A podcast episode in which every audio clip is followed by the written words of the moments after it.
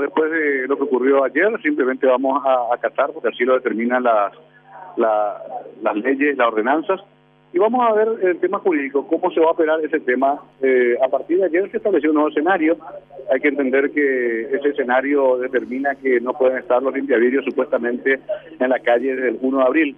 Habrá que ver cómo tipificar eso, eh, habrá que ver cuál será la fuerza de ejecución de esa medida Ayer mismo la Policía Nacional aclaraba que tampoco tenía ni idea de cómo hacerlo. Desde abril entonces no tiene que estar en la calle. No existe alguna manera de que cómo se los va a quitar de las calles. No. Nada está en ordenanza, pero no hay entonces cómo. Porque la ordenanza no aclara ese aspecto. Es una ordenanza eh, bastante pequeña en cuanto a su contenido. Quizás habría que buscar una fórmula de reglamentación o alguna forma de implementación pero sí, eh, quedan estos 15 días para estudiar la situación. No es fácil para una policía que está saturada, una policía nacional que eh, tiene pocos recursos para atender tantos eh, reclamos. Y también para una policía municipal que tiene otras funciones. Entonces, habrá que ver, seguramente se sacarán inspectores a la calle, se le va a persuadir primero, se le va a decir a la gente usted no puede estar acá, se va a establecer una discusión seguramente y después se verá si hay un elemento que transgrede la ley. Nosotros estamos averiguando inclusive las atribuciones que tiene la municipalidad en tal sentido.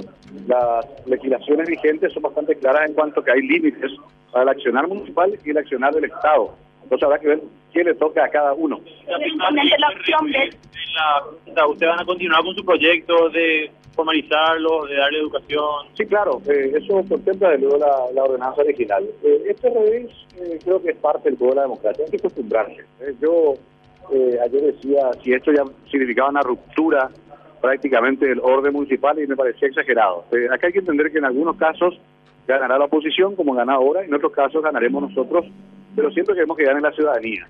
Así que yo no lo tomo como una tragedia, fue una discusión creo que con altura, nosotros pensamos que el proceso era inverso, que había que hacer la capacitación, la reinserción y después la prohibición, la ordenanza eh, va por el camino contrario, comienza con la prohibición y bueno, ahora habrá que eh, administrar esa situación, ese escenario.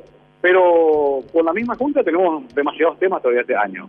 Hay temas muy importantes para la ciudad, obras de infraestructura de gran porte, inversiones, por lo tanto, todavía apenas estamos en el comienzo de esta relación, donde serán aprobadas muchas cosas y otras serán rechazadas como el veto que ayer presenté a la Junta.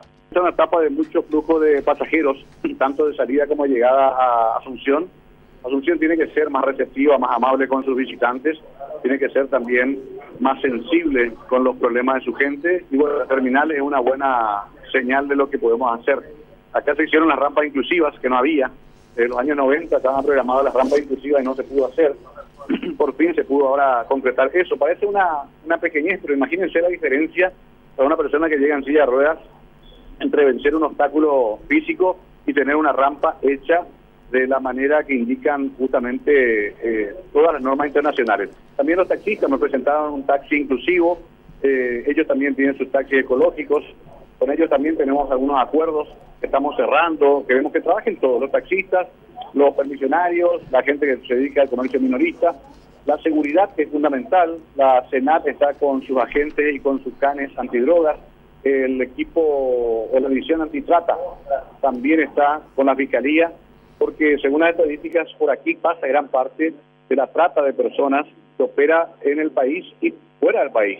Eso es un flagelo que Paraguay ha sufrido con decenas de niñas que fueron exportadas, entre comillas, como eh, carne de cañón de la trata internacional, sobre todo para eh, temas sexuales.